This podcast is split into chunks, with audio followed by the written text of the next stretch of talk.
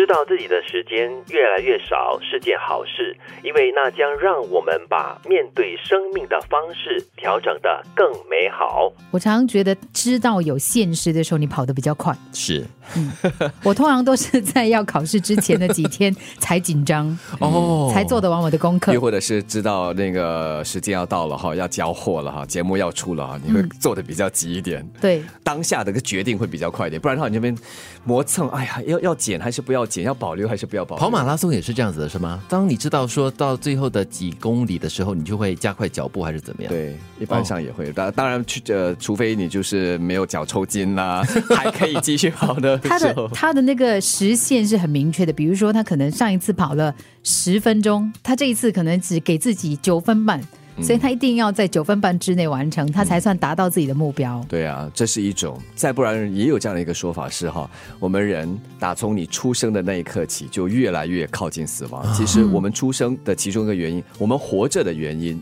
是什么呢？就是为了死亡而做准备的。哦，又或者这个比较正面来说，就是我们现在活着的时候，我们要学习的什么？学习东东西很多，其中一个就是如何面对那最后的一刻。我们常讲的嘛，物以稀为贵。比如说你要喝一壶水，你有很多罐水，你大概可能喝了半罐你就丢掉了。但是你知道那一整天你只有那一罐水的话，你大概就会慢慢的喝，慢慢的喝，对。对，每一滴你都会很珍惜。但是很可惜啊，就是当当我们年轻的时候，呃，觉得这个青春会永驻的时候，从来不会去想这样的问题，对总觉得。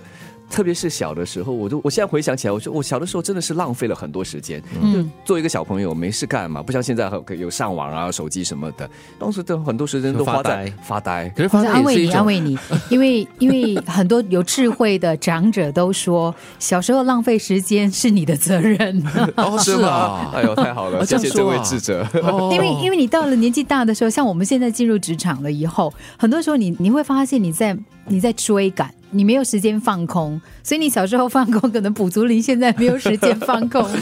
对，以前先耗对吗？现在不会。哎，不过我倒是觉得，像我常常有看一些文章的时候，你就会发现哦，有一些人他们是要在生病的时候啦，面对一些特殊的状况的时候，他才会很好的去规划自己的生活。当然。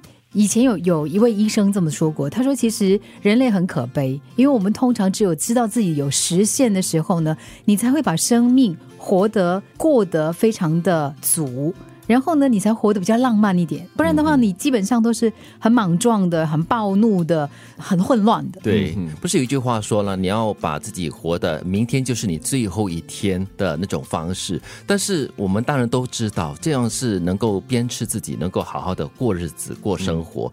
呃，可是你过着过着，你就会忘记了啊，明天怎么会是我的最后一天呢？对不对？好好过日子哦。